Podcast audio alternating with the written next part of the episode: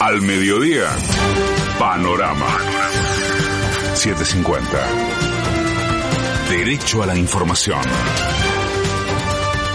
Está mayormente nublado en la ciudad de Buenos Aires. Humedad 77%, temperatura 19 grados 7 décimas. Mañana llegan más dosis de la Sputnik V. Rusia además registró la versión Light, que también requiere dos aplicaciones. Carla Bisotti adelantó que las vacunas de AstraZeneca fabricadas entre Argentina y México arribarían en abril. Rodríguez Larreta anuncia que vacunarán a los adultos de entre 75 y 79 años. En la calle.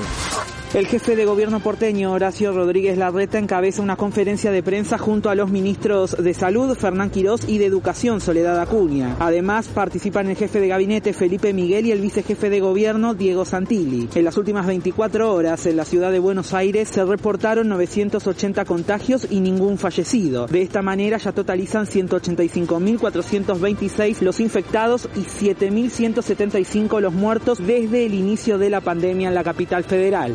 La jefatura de gobierno porteño informó Emanuel Herrera para M750. Derecho a la información. Axel Kisilov le habló a la oposición. Hay que actuar con responsabilidad. Estamos en una sola campaña, que no es la campaña electoral en la que están ellos, sino esta que ves atrás, la campaña de vacunación más grande de la historia de la Argentina. Daniel Goyán confirmó nuevas restricciones. Llegó la segunda ola antes, así que vamos a tomar medidas y mañana lo vamos a estar anunciando, horarias, restricciones más focalizadas. Por AM750, Enio García, jefe de asesores de salud bonaerense, detalló las posibles medidas. Nosotros lo que estamos por lo menos discutiendo dentro del ministerio es intentar empezar con restricciones vinculadas a actividades recreativas. Los horarios puede ser una medida y que sea algo más escalonado, ¿no? Detectaron un caso positivo proveniente de Miami en Ezeiza. Fue aislado junto al resto de los pasajeros hasta confirmar la cepa. Docentes porteños reclaman tras un fallecimiento por COVID-19. En la calle. Se trata de Jorge Langone, quien trabajaba en la Escuela Técnica número 13 del barrio porteño de Villa Lugano. Por este motivo, el gremio docente UTE realiza un cese de actividades bajo la consigna no a la flexibilización de los protocolos de la Reta y Acuña. En tanto, el sindicato Demis, que efectuó un paro total de 24 horas para denunciar que no están dadas las condiciones para la presencialidad, hará una conferencia de prensa a partir de las 2 de la tarde en la puerta del colegio ubicado en Chilaver 5460. Informó Mauricio Polchi, AM750, Derecho a la Información. Movilización y protesta en la Superintendencia de Salud. En la calle.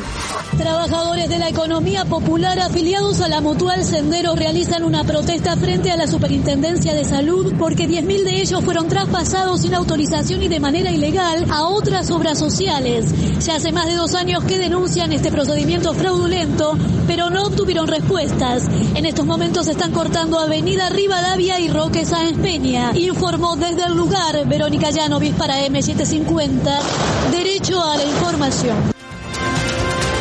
Hoy asume Martín Soria como ministro de Justicia. Y mañana comienza el tratamiento de ganancias en el Senado. Por AM750, el diputado nacional y secretario de la CTA, Hugo Yasky, pidió justicia tributaria. Creo que fue importante que se haya votado por unanimidad. Vamos hacia un objetivo que es lograr un sistema que tenga justicia tributaria.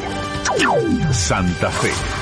La administración pública mantendrá la presencialidad. Según trascendió, no habrá cambios en la modalidad de trabajo a pesar de ser una de las provincias más afectadas.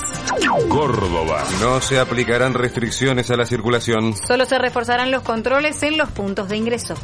Patria Grande. La ocupación de camas en Chile alcanzó el 95%. En ese marco, Sebastián Piñera propuso postergar las elecciones. Se vacunó Luis Lacalle Pou. El presidente de Uruguay lo confirmó en sus redes sociales.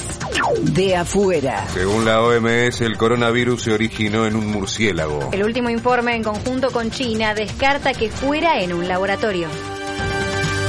Desencallaron el barco que bloqueaba el canal de Suez. El buque Ever Given quedó ahora paralelo a la costa y ya se reanudó el tráfico de navegación marítima.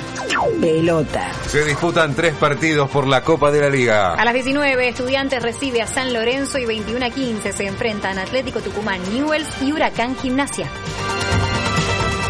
Se espera buen tiempo para esta tarde con una máxima de 23 grados. Mañana el clima permanecerá estable, mínima 14, máxima 23.